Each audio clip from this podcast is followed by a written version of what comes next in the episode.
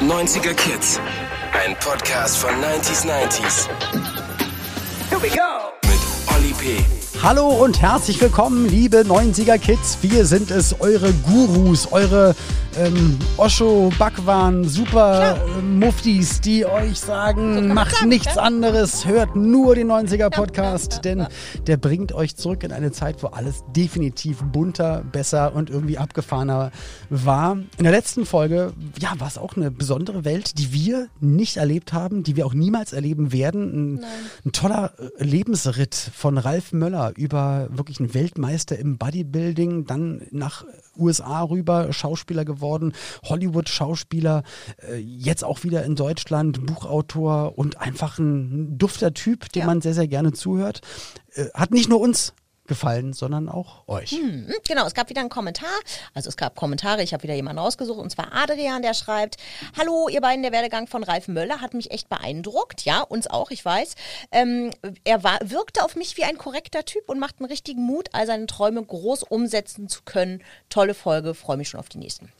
Ja, können wir wirklich nur so unterschreiben. Es gibt ja auch Leute, die wir treffen, von denen man mm, ja, ein bestimmtes Bild hat oder die man toll findet. Und nach so einem Gespräch merkt, ja schade, leider dann doch nicht so so, gar nicht so toll, aber nein, aber hier natürlich im Podcast noch nie passiert, aber nee, Ralf ein richtig, richtig toller Typ, war richtig schön. Und wir haben es euch versprochen, heute geht's in die Welt der Konzerte, Konzerterlebnisse der 90er und ja, mit wem kann man da besser drüber reden als mit Maite Kelly, die ja selber auch in den 90ern auf der Bühne stand, aber selbst auch Konzerte besucht hat und das Ganze auch nach wie vor arbeitet. Also mit ihr können wir so einen 360-Grad-Blick auf Konzerte werfen. Und das tun wir jetzt. Das ganze Thema jetzt nochmal von Ina zusammengefasst und dann geht's rein in den Talk mit der lieben Maite Kelly.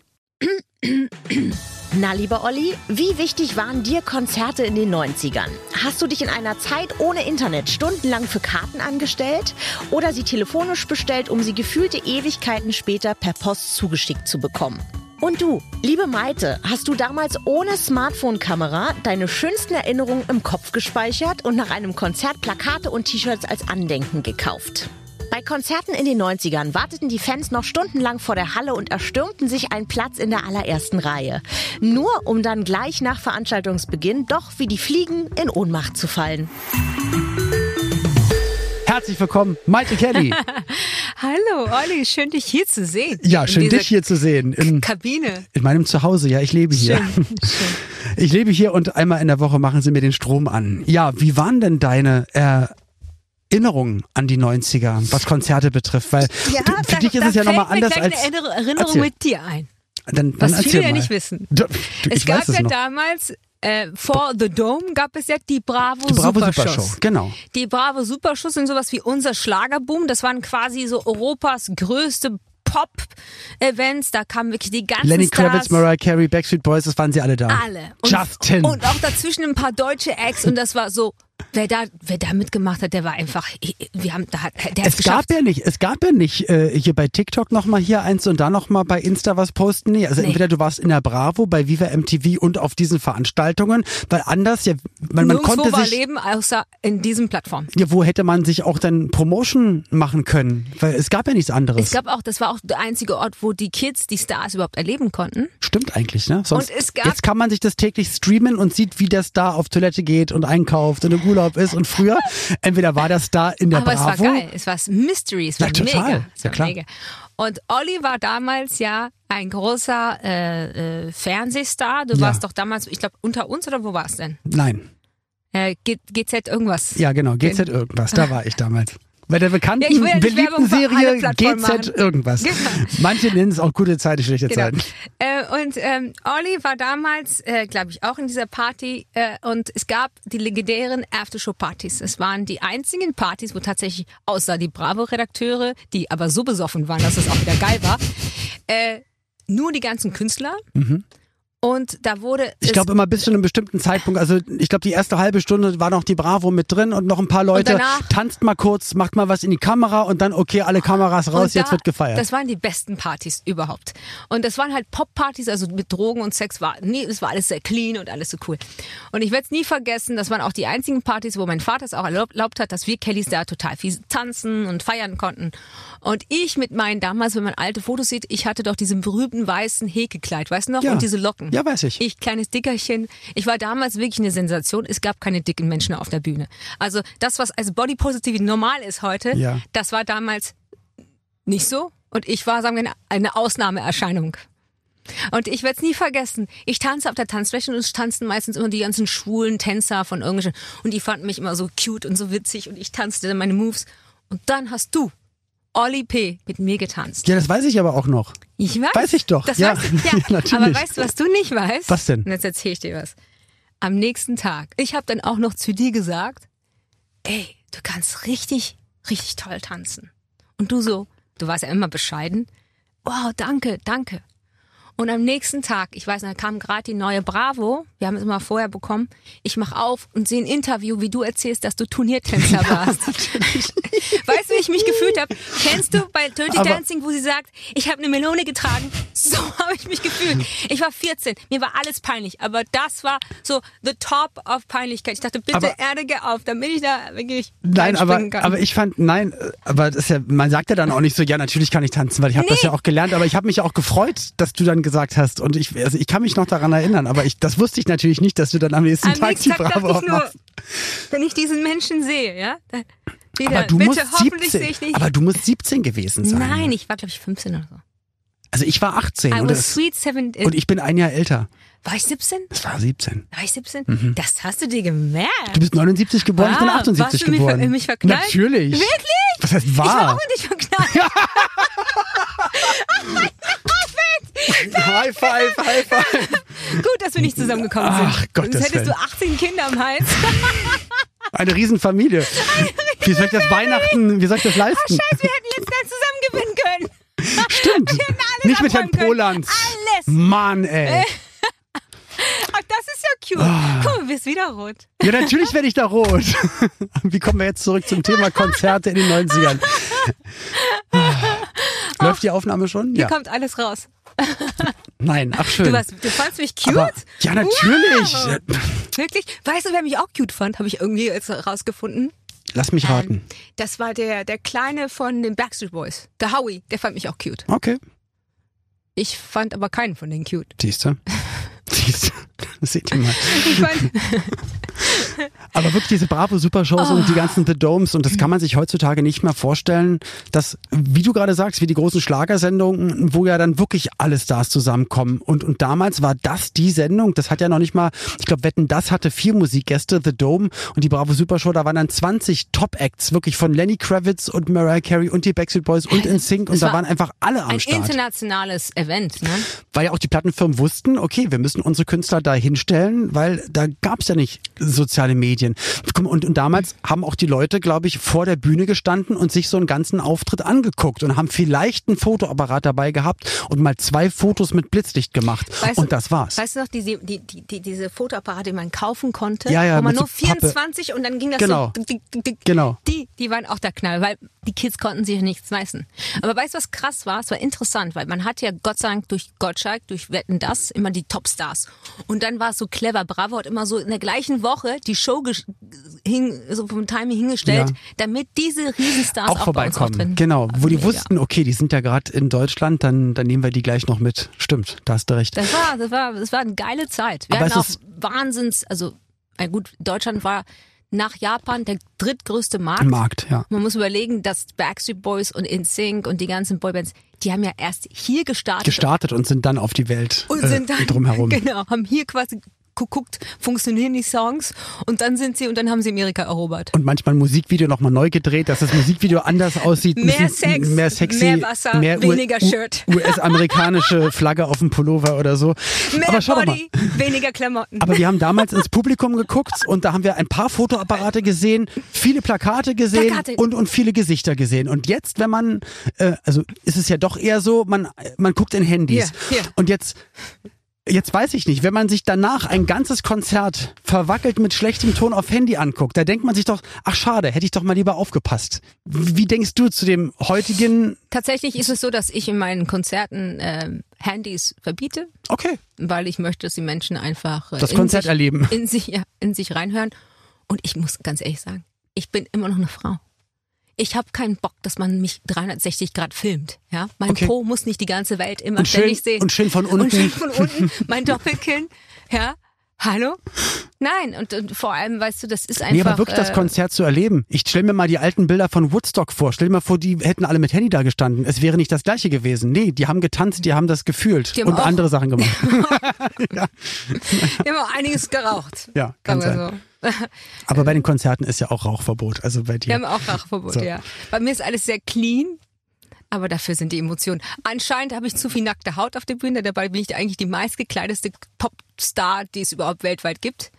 Ist, aber meine Tänzer, die haben, also ich habe halt so aus meiner Kindheit, aus der Folklore. Ja, ich kenne, ich weiß ja wie, also ich kenne. Ja, die haben immer so Hosen. Aber die können es auch so tragen, muss ich sagen. Ja, also ich würde mich das nicht trauen. Das sind, das sind Spitzensportler. Ja. Und das Ding ist halt so, dass als Kind habe ich immer quasi meine erste Folklore, sichtbare Folklore war tatsächlich die Toreros. Mhm. Und die haben halt diese, diese Jacken und dann dieses Drama. Ja. Und ähm, deswegen habe ich immer diese Torero-Hosen. Mhm. Und dann sage ich immer zu Conor, hey, du ackerst doch nicht im, hier im, im, im, im, im Gym, damit du ein Hemd anziehst. Du zeigst, was du hast. Ich ja. habe ein schönes Gesicht, du hast Muckis, du zeigst die Muckis. Ja, na klar. Aber es ist lustig. Ich bin anscheinend äh, zu nackt auf meiner Bühne. Dabei habe ich, es gibt keine Frau, die mehr Klamotten hat als ich. Demnächst gehe ich, glaube ich, auch mit Handschuhen. Mit Handschuhen, mit der Wollmütze und dem Schal. Und dann hier so. Und die Maske. Und hier. Ja, genau, Rollkragen nach oben. Gibt es denn in den 90ern, weil du ja auch natürlich in den 90ern also, und damals hätte Madonna mit so wenig nackter Haut so ein Skandal wie ich? Geht ey. ja gar nicht.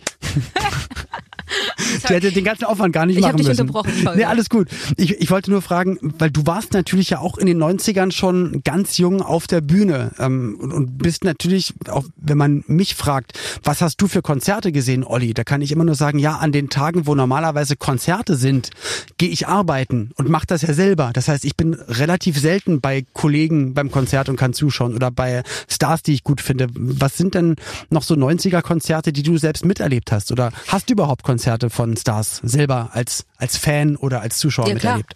Green Day. oh, ja, Green crazy. Day. Ja, Green Day war mega. Ähm, ich war tatsächlich unter diesen Kelly-Röcken, hatte ich tatsächlich Doc Martens. Ich war voll das Grunge-Girl. Ich habe Ananas Morissette gehört, mhm. ich habe Björk gehört. Das waren so meine ganzen Songwriter-Influence. Äh, Influence. Mhm. Und äh, ich war quasi, eigentlich hatte auch Piercing, äh, muss ich immer abnehmen. Ich durfte kein Loch machen, also hatte ich diese Fake-Dinge, mhm. gab es ja in den 90er auch, für die Kids, die es nicht durften, weil genau. damals waren die Eltern etwas strenger als jetzt.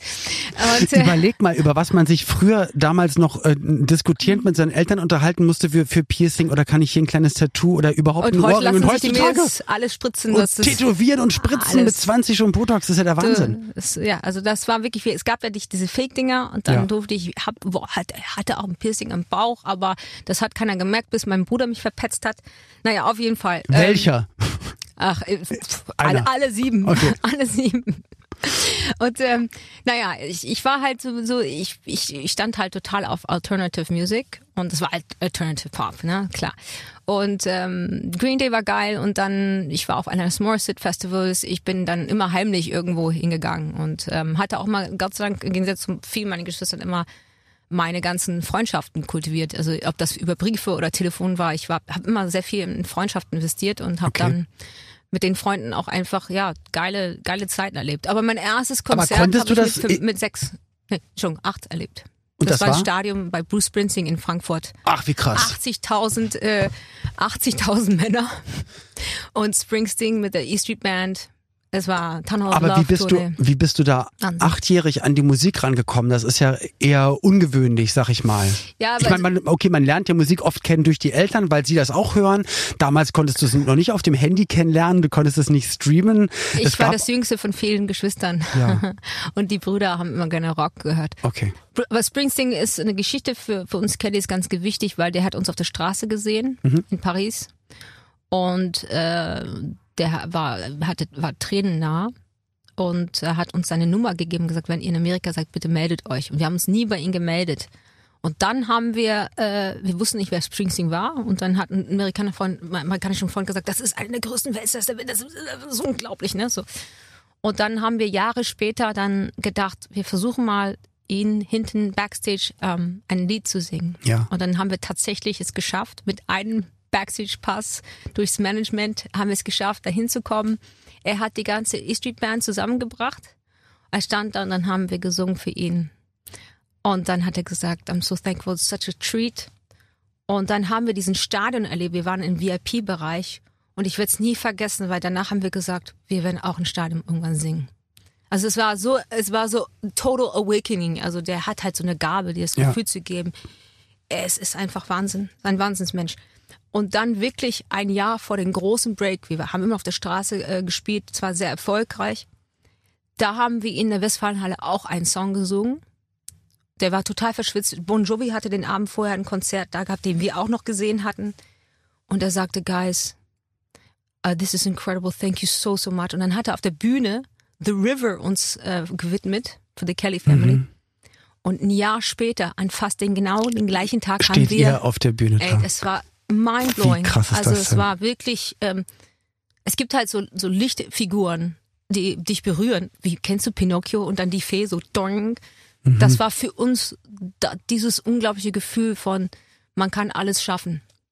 Und dann haben wir es auch noch Ja, gemacht. und auch wie Musik verbindet. Und das dann, ob das jetzt Rock oder äh, Folk oder was auch immer ist, entweder das berührt dich Wenn's oder es berührt ist, dich halt nicht. Genau, wenn es echt ist. Und wir Musiker erkennen ja auch immer, wenn es echt ist. Also ich habe auch, mich berührt genauso einen echten Schlager. Äh, äh, Künstler wie Ja, ein oder- echter Jazzkünstler. Äh, Ja, oder, oder Hip-Hop oder Pop. Jazz. Ja, genau. Es gibt auch doofe Dance-Musik und es gibt auch nicht so gute Rockmusik, die aber andere Leute vielleicht gut finden. Ne? Es gibt dann Leute, die den gleichen Song. Na, schlecht ist schon schlecht. es gibt auch was, was keiner gut findet. Komm. Meinst du Es wirklich? gibt, genau, ja, doch, doch. Es gibt auch wirklich aber Schlechtes. wo wenigstens die Familie sagt, nee, es ist, es ist okay. Es ist, bring die CD nicht raus, aber es ist okay. Spielt's uns nur vor. Krass. Es gibt auch was, was richtig schlecht ist. Naja, kann Nein, ja es nicht gibt sein. wirklich was. was- Hallo, es gibt auch böse Menschen, wo alle wissen, Ja, die sind böse. die sind böse und man Äh, wählt sie Trump trotzdem. ist einfach böse. Und ähm, hattest du, jetzt, jetzt hast du gesagt, ihr habt einen Backstage-Pass gehabt und seid dann da so auch zu dem Konzert gekommen. Das heißt, hast du Konzerte auch trotzdem so normal miterlebt? Du hast gesagt, du bist mit Freunden auch zu Konzerten Ja. gefahren und zu Festivals. Also auch ganz normal mit äh, Tickets gekauft. Ich wollte auch genau dieses Erlebnis. Genau. Ich Aber- wollte ein ganz normales Mädchen sein, immer. Okay. Und habe auch dafür was getan. Mir war's, ich habe das total kultiviert. Ist ja auch wichtig, weil ohne, ohne die in Anführungsstrichen normale Welt äh, zu kennen, weiß man ja auch gar nicht den Unterschied, äh, Nee. also wei- weiß man das gar nicht, weiß auch gar nicht zu schätzen, was man vielleicht erreicht oder weiß auch, dass, dass es viel wichtigere Dinge im Leben gibt als Dinge, die man denkt, als da haben zu müssen. Beides aber auch, ne? Also ich wusste immer, äh, diese Erfolgswelle der Kellys, das ist besonders, das geht nicht auf ewig so. Also Mhm. ich wusste, ich weiß nicht warum, ich war irgendwie klug genug damals zu wissen, das ist eine Phase und die, die muss man genießen, die muss man auch wirklich äh, mit, mit? Mit, mit Würde auch, ähm, also Um, wertschätzen. ja, äh, appreciate, aber auch zu wissen, irgendwann äh, könnte es vorbei sein. Aber woher wusstest du das? Weil ich habe das, glaube ich, selber immer geahnt. Oder weil, weil ich wusste, ich habe ja die Bravo gelesen oder Zeitschriften gelesen und ich wusste immer, dass Stars, die ich auch mal toll fand, dass manchmal ein Jahr danach, zwei Jahre danach oder drei Jahre danach, dann war irgendwann Schluss oder die Band war auseinander oder das Album war ein Flop. Es kann irgendwann vorbei sein und deswegen wusste ich, glaube ich, als ich angefangen habe mit 18, wusste ich durch die Bravo, das ist nicht für immer. Das, das muss nicht ewig halten. Woher wusstest du oder wie bist du mit diesem Gefühl daran gegangen? Dass du schon in jungen Jahren wusstest, okay, vielleicht ist es auch wirklich nur eine Phase und die genieße ich jetzt. Das ist vielleicht nicht für immer. Also die, dieses, dieses Wissen habe ich ja immer noch. Also ja, aber heißt, wo kam das her? Hast, haben sie deine Du, ich Geschwister glaube, ich glaube, eine gesagt? gewisse Intelligenz, an, also Demut und Intelligenz ist natürlich immer ein bisschen verbunden. Ist eine gute Mischung. Ich glaube, ich will mich nicht als intelligent beschreiben, aber so eine, so eine Grundintelligenz hat meistens immer mit dem Zugang zum Aber Demut die, zu tun. ja, aber die, die Starwelt ist ja oft so, dass die Leute dann, wenn sie das. war. Hä? Nee, kein Scheiß, es gibt Vorteile. Ich war halt immer so ein bisschen ein Underdog. Ich war immer ein bisschen weird und, und also ich war nicht der Popstar. Mhm. Äh, I didn't look like me and Britney Spears. Das war damals wirklich, also da gibt's keine Also ist ja Licht und Schatten. Ich war sowas wie der Antichrist von Britney Spears nee, damals. du warst das Licht. So, bitteschön. aber aber wenn es jetzt um die reine kommerziellen, also wenn es um die Plattenchefs Ja, ich ging, weiß, was du meinst. kein Chef äh, der Plattenfirma hätte jemals einen Euro oder einen Cent, damals waren es D-Mark, in, in so eine Figur wie mich investiert. Aber Britney Spears schon. Also wir reden ja nur von der optischen. Ja. Nee, ich, ich glaube, ich war einfach immer jemanden, ich war immer Handwerker. Ich war immer jemanden, der ähm, einfach äh, fleißig war. Auch die Konzerte, für mich war es immer wichtig, jeden Abend äh, alles zu geben. Also ich war sehr fleißig und wir haben wahnsinnig viele Konzerte gemacht. Also mein, unser Leben war nicht so glamourös, wie man denkt. Das war ähm, Ja. aber ich, ich weiß nicht, das ist in mir bis heute noch drin. Ich weiß noch, letzte Tournee habe ich gesagt, Guys, die letzte Show wird mit genauso viel Dankbarkeit gespielt wie die erste. You never know, maybe it's the last show. Und Ja, dann auf einmal kommt Corona um die Ecke. Und es war meine letzte Show. Es Ja. könnte in den nächsten fünf Jahren die letzte Show gewesen Und dann sein. weißt du aber, du hast äh, 100% abgeliefert. Ja. Ja.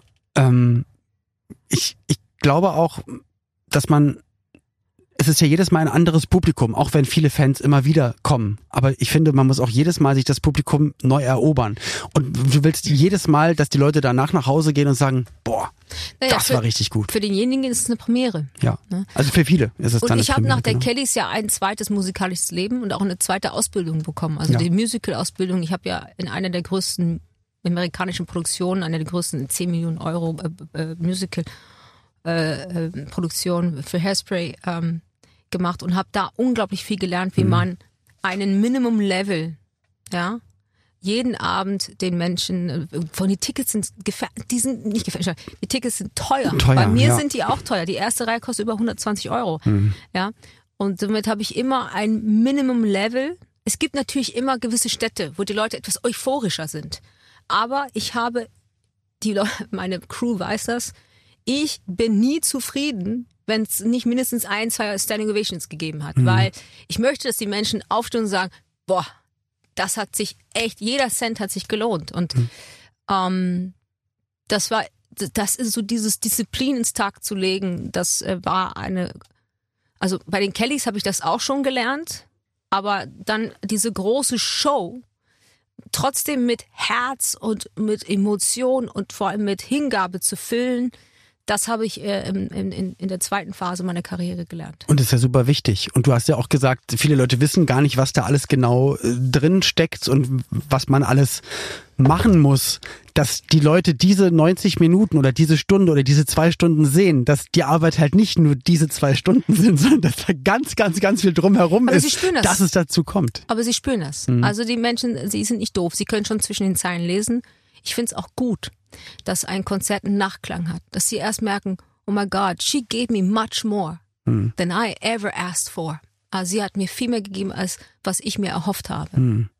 Und äh, Aber bist auch du auch dieses ganz nebenbei auf die auf die zwölf, diese ganz nebenbei äh, Happy Tainment, Ja. Happy Tainment, aber große große Emotionen. Aber das ist doch das Schöne, dass man das beruflich machen darf. Dass man diese Emotionen, vielleicht auch mal einen traurigen Song oder einen Liebessong, aber auch, dass du am Ende guckst du in glückliche Gesichter, die, die weinen vor Freude oder lachen vor Freude oder klatschen vor Freude, dass das der Beruf ist, den man ausüben darf. Ja klar, natürlich ist es immer ein, ein Privileg. Ähm, nichtsdestotrotz, ich glaube, was, was immer mein, mein Streben ist, ist einfach, ähm, was für mich das der wichtigste Moment ist, ist nicht, die müssen nicht glücklich mich zurückschauen, weil das, I do my job, so oder Ja. so, ja. Ich finde es wirklich schön, wenn Menschen in sich reinhören können auch. Und dass sie für sich ein Stück weit äh, für sich wieder neue Kraft schöpfen. Das ist das, was ich erlebt habe bei Bruce Springsteen. Ich habe wirklich über Jahre Kraft von diesem einen Konzert gezerrt. Für mich als Mensch, als Künstler und in meinem Alltag. Und wenn ich dann joggen gehe und dabei singen muss, laut, weil ich die Kondition nach oben schrauben muss für die Ja. Konzerte, dann ist das immer so mein Streben. Ähm, klar, zwischen, zwischen der ganzen Show und so ist aber trotzdem dieser Nachklang äh, entsteht nur, wenn die Zwischentöne auf der Bühne äh, auch Raum haben. Und der, das Publikum braucht auch diesen, diesen, dieses Gefühl, ich bin der Kluge, der hier gecheckt hat, was wirklich los ist. Und das ist die hohe Kunst äh, von wirklich gute gutes, großes Entertainment. Gab es denn Momente für dich in den 90ern, wo du dir Bands oder Stars angeguckt hast, die du eigentlich gut fandest und wo du dann gemerkt hast, Total. ach schade, Katastrophe. äh, schade war eigentlich nicht so toll. willst du sagen wer oder willst du es Ja, lieber nicht Amanda sagen? Marshall zum Beispiel. Ich bin zu, ich habe tatsächlich mir ein Ticket für ähm, Whitney Houston gekauft. Mhm. Und ich dachte mir, Whitney Houston ist so eine, ja, eine geile Sängerin, aber muss man die live erleben? Ist sie Ja. ein Live-Artist? Und die Vorgruppe war Amanda Marshall. Und ich habe das Album von Amanda Marshall, das Debütalbum, rauf und runter gehört. Ich habe diese, dieses Album geliebt. Bin in die Köln Arena gegangen und war völlig enttäuscht. Die hatte einfach, die, die Ausstrahlung von dieser Frau war einfach nichtssagend. Okay. Und dann kam Whitney Houston auf die Bühne. Und die hat dich abgeholt. Es, ich habe bis heute noch kein Konzert, wo ich geheult habe. Und da, du kennst ja die Akustik in der Langstes Arena, ist eine Katastrophe. Ich wollte gerade sagen, also es ist jetzt auch nicht der beste Ort, wo man sich ein Konzert anhören sollte. weil es besteht aus Glas und, und, und Ja, Eisen. ja, es ist halt wunderschön hin und her und ja. Genau, keine Bässe. Ja. Und dann äh, Prince ist durchgedreht, der hat die Konzert abgebrochen da und ich verstehe es auch warum. Weißt du, was sie gesagt hat? Sie sie sagte auf einmal, auf einmal so nach drei Liedern, oh, ladies and gentlemen, this place is like a church. Dreht sich um und sagt, guys, we're gonna get back to basics. Und hat quasi eine halbe Stunde a cappella mit ihren Geschwistern, so voll auf Gospel. Mhm. Ey, ich saß da so und dachte, was macht diese Frau mit mir? Das war cool. Also es war auch, ich hatte Glück. Es war genau. Also du hast an einem Abend Enttäuschung und absolute Erleuchtung erlebt. Und dann habe ich verstanden, warum diese Frau äh, eine Gottesgabe hatte. Hm. Und das war, ich hatte Glück. Ich habe sie gesehen, bevor sie äh, wirklich dann Abgebaut die, den, hat. den Crack äh, verfallen ist. Und da sieht man auch, dass das ein Handwerk ist, was, was ihr könnt, was, was sie konnte, was sie irgendwann vernachlässigt hat und auf ihren Körper nicht aufgepasst hat. Ja, und du auch hast die größte Diva ist ein Mensch. Ne? Ja. sucht Liebe und braucht Liebe. Aber wenn man keine das- Liebe bekommt, dann kann man auch da, darunter auch, ähm, da kann man auch wirklich dran kaputt gehen. Und das ist sie leider. Und sie ist auch gestorben. Deswegen. Ja. Und, und du bist mit der Musik aufgewachsen, mit Musik um dich herum, mit ganz vielen ja, äh, Influences von, von Folk über Rock, über alles, Hip-Hop, Urban, Pop, da war Klassik, Jazz, da war alles mit dabei. Und seit ja jetzt schon vielen Jahren äh, bist du halt äh, eine der größten, wenn nicht sogar die größte ähm, ja, Stimme äh, im Schlager. Wahnsinnig erfolgreich. Ja, ist so. Nicht, also, die, nicht die größte. ich, ich, entschuldige, es ist meine Meinung. Ich, ich möchte es so sagen. Nein, Und- die Henne ist eine Wahnsinnsstimme. Die, das, die, das, also die Stimme von Helene wird unterschätzt, weil sie einfach so selbstverständlich daherkommt. Nein, nein, sie, da muss ich, ich muss mal, mal Helenchen verteidigen. Okay, also für mich, ja, also Aber es ist sie auch ist keine. Schreiberin, sie ist keine äh, Schlagerkünstlerin. Und du, genau, und du, und du schreibst ja auch wahnsinnig viel. Und ähm, was war denn der Moment für dich, dass du gemerkt hast, das, das ist es, da will ich hin und ich möchte das auch alleine schaffen, auch ohne Familie machen? Und das ist genau die Richtung, in die ich gehen möchte. Und hast auch gemerkt, dass du da die Gabe dafür hast, auch das, das schreiben zu können und performen zu können, weil ein guter Schreiber ist nicht immer ein guter Act und ein guter Act ist nicht immer ein guter Schreiber, aber bei dir hat halt beides geklappt. Ja, ähm, also ich habe es nie entschieden. Es ist mir passiert. Mm, Das gibt Menschen, die werden immer auf die Bühne geworfen und suchen es nicht. Ich habe eher meistens, ich bin weggerannt von der Bühne. Ich war immer sehr schüchtern und wie gesagt, ich habe einen Veranstalter gesagt, you think I want to go on stage and people film me with 300 Daily? No way, I don't want to do this. I'm just doing this for my babies. also, ähm, ja, ich glaube, dass äh, das Leben hat mich immer auf die große Bühne geworfen, äh, weil ich mich nie, ich war immer das Rahmen. Und ich habe mich auch als Rahmen immer am wohlsten gefühlt. Mhm. Und ich war nie das Porträt und wollte es auch nie sein. Und äh, ich glaube, der Breaking Point war einfach, erstens, das Songwriting war, seitdem ich neun bin, eine Notwendigkeit meiner Seele und meines äh, Ausdrucks. Äh, ich würde sagen, das ist eine der Gaben, die muss einfach raus. Und ähm, dann, als ich für Roland geschrieben habe und für verschiedene Künstler geschrieben habe, ähm, war das wirklich nur aus, aus, aus Liebe und aus, ich wollte ihnen einfach einen Hit mitgeben und habe nie an mich dabei gedacht. Und ähm, ich muss ganz ehrlich sagen, ich kann, ich traue mich nur auf die große Bühne, weil ich nicht an mich denke, sondern ich denke an, an die ganzen Musiker und und ich denke, das Publikum- also wenn ich jetzt anfange, so, ich, wenn ich jetzt anfange zu denken, oh Gott, ich stehe jetzt hier alleine, Ja. Full out. Ich würde zusammenbrechen. Ich hätte ein Lampenfieber und ich könnte nicht mehr weiter singen. Also ich würde zusammen, wirklich. Also Kann man sich nicht vorstellen. es gab auch nie den Gedanken, ich will alleine was schaffen. Okay. Das war nie so. Dafür bin ich auch zu sehr nach wie vor Familienmensch. Es war einfach, mein Weg hat mich dahin gebracht. Mhm. Ähm, ob ich es wollte oder nicht. Ich werde es nie vergessen, auch vor sieben Leben, den, den Album, Mhm. da war ich bei Jörg Helwig und habe für die Hummel Bommel, die sehr, sehr erfolgreich ist, Ja. das Buch, gesagt, wir können da was machen. Er sagt, meinte, aber ich, ich glaube so als Schlager, ich meine, du hast einen Wahnsinns-Song gemacht, könntest nicht sowas machen mit, mit Beat, einfach deine Songs mit Beat? Ich so, ich so, Jörg, ich bin nicht, wer braucht denn so eine Fresse? Ich meine, komm, ich bin für hinten gedacht, nicht dafür. Und er sagte, meinte aber wirklich, Das war 2015, glaube ich, Hummelbommel. Also ist ja, auch schon. die ist immer noch, Ja. die ist unglaublich Also erfolgreich. kam das raus. Ja, ja, genau. Und der Jörg Hellwig hat, das ist einer der großen Plattenboss für die Leute, die das, äh, der ist seit zig Jahren im- im Showbusiness. Und dann habe ich gesagt, oh, er sagt, Malte, komm, ich will, dass du es versuchst. Und dann habe ich gesagt, ich, Schlager is not easy. Also und tatsächlich, ich war noch da mit den ersten Songs, den ersten Demos und gesagt, ich kann das nicht. Schlager ist zu schwer. Das ist eine Katastrophe. Dann Weil der Grad, weil der. Grad immer so, so schwierig ist zwischen Klischee, zwischen ähm, ähm, total authentisch oder überhaupt nicht authentisch. Und die Leute merken das sofort. Ja, also äh, es ist ja, äh, guter Schlager ist nebenbei auf den Punkt. Äh, es muss Ganz sich nebenbei anhört, immer auf den Punkt. ganz nebenbei auf den Punkt, ja. Das ist äh, und äh, und äh, die Gratwanderung zwischen gut Kitsch Hm. und ekligen Kitsch ist sehr sehr dünn. Hm. Und ähm, ja, und dann, aber es ist passiert. Und ich hatte Gott sei Dank einen Wahnsinns ER, der gesagt hat, nein, nein, nein, Malte, das sind mega Songs. Hm. Und ich habe während gedacht, das ist alles Müll. Wirklich. Und das, so geht's mir bei jeder Produktion. Mittendrin denke ich, Ralf, Aber dann sind auch die Leute wichtig um einen herum, die das auch erkennen und die Ich- dich dann so- bestätigen darin. wie so ein Maler, der sagt, Ja. ich zerreiß das jetzt. So nein, Herr Picasso, warten Sie. Und mein Manager, nein, nein, nein, nein, das ist nicht, das ist Schrott, das ist Schrott. Zum Beispiel, äh, einfach Hello. Ja, Ich habe den einmal eingesungen und habe gesagt, das war's. Ich habe das, ich habe das Ding gekillt. Das Ding ist, es ist eine Katastrophe. Braucht kein Mensch. Es ist für den Müll. Ich habe meine Single verloren. Und dann bin ich nochmal zu, zu Thorsten Brötzmann und gesagt, das ist so eklig kitschig, vergiss es. Er sagt, okay, Malte, dann lass uns zurück zu den Demo gehen. Was hast du damals so mit Johann gemacht? Und ich sag, ja, ich hatte so diesen Beat einfach lauter. Ich brauchte diesen. Es war wie, wie, you know, wie Michael Jackson's The Way You Make Me Feel. Das irgendwie. Und dann habe ich gesagt, okay, genau. Und dann habe ich gesagt, okay, ich mache jetzt vier Takes. und entweder ist es dabei oder es wird Und niemals ich kommen. denke jetzt nicht nach. Und es war so krass, weil ich fing an zu singen und ich weiß nicht warum, ich hatte einfach alle da. Der Udo war da. Ich habe mich gesehen in so einer weißen Bühne mit meinem weißen Mikro, den habe ich tatsächlich so. Mhm. Und mit einem weißen Kleid habe ich mich gesehen. Und die waren alle in so eine Gala und die waren alle da und they were enjoying it. Und ich habe das so gesungen, weißt du, wie so ein alter Profi, der einfach so ganz nebenbei Ja, keine Oktavenshow, weißt du, keine, keine Show-off, einfach nur. Und dann, ich werde es nicht vergessen, ich glaube, der zweite Take habe ich gesungen. Und dann sagt Thorsten, Malte, ich weiß nicht, was gerade im Raum war, aber Der wir, war's. Wir haben's. wir haben es. Und dann habe ich noch zwei Takes gemacht, damit wir die Chöre haben. ja. Und das ist mir auch selten passiert.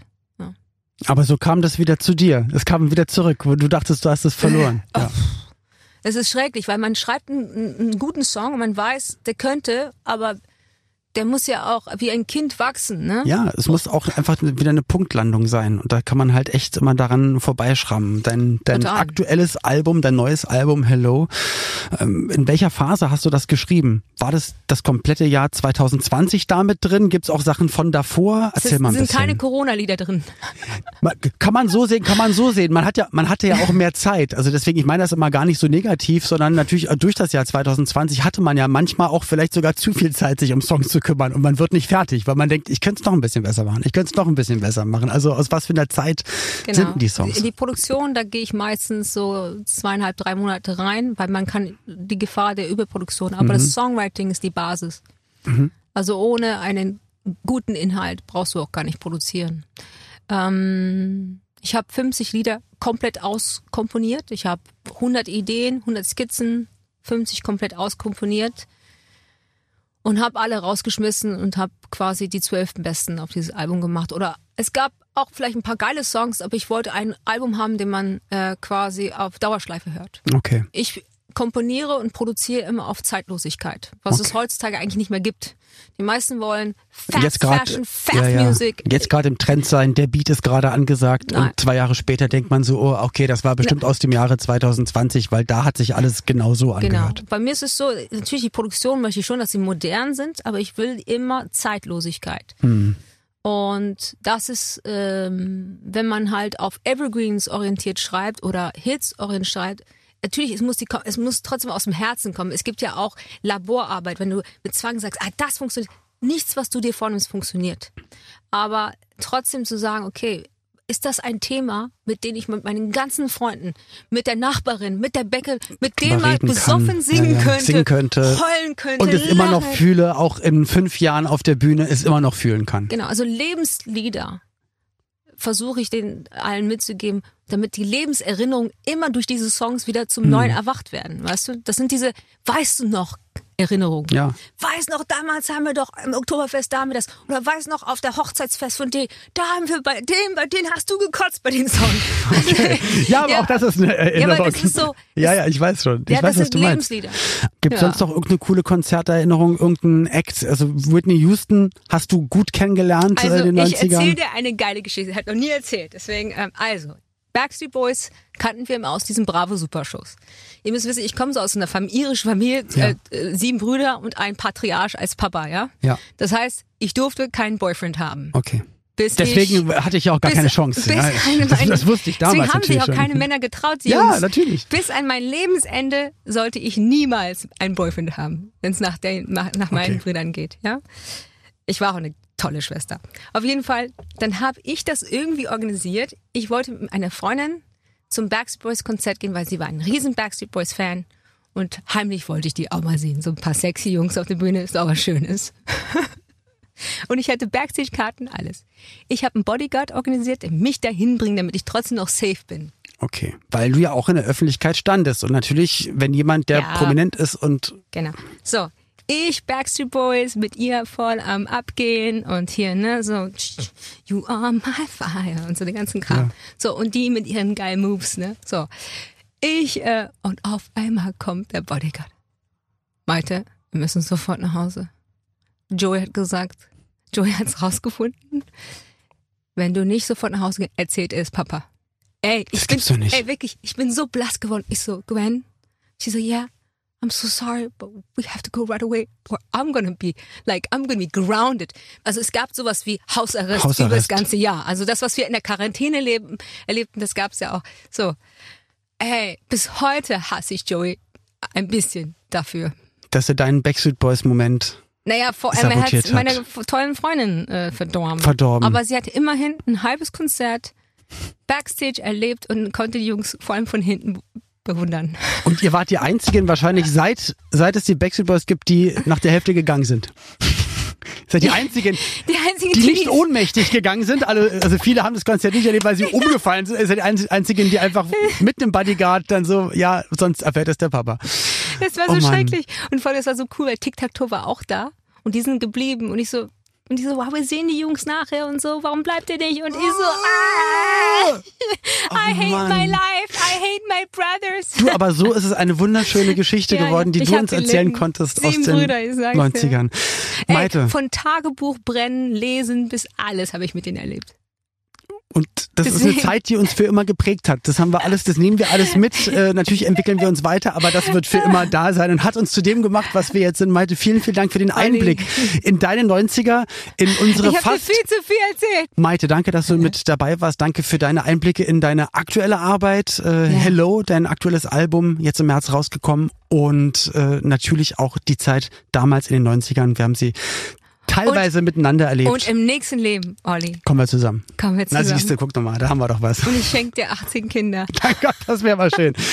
Okay, an dieser Stelle werde ich wieder rot und sage auf Wiedersehen, Maite Kelly.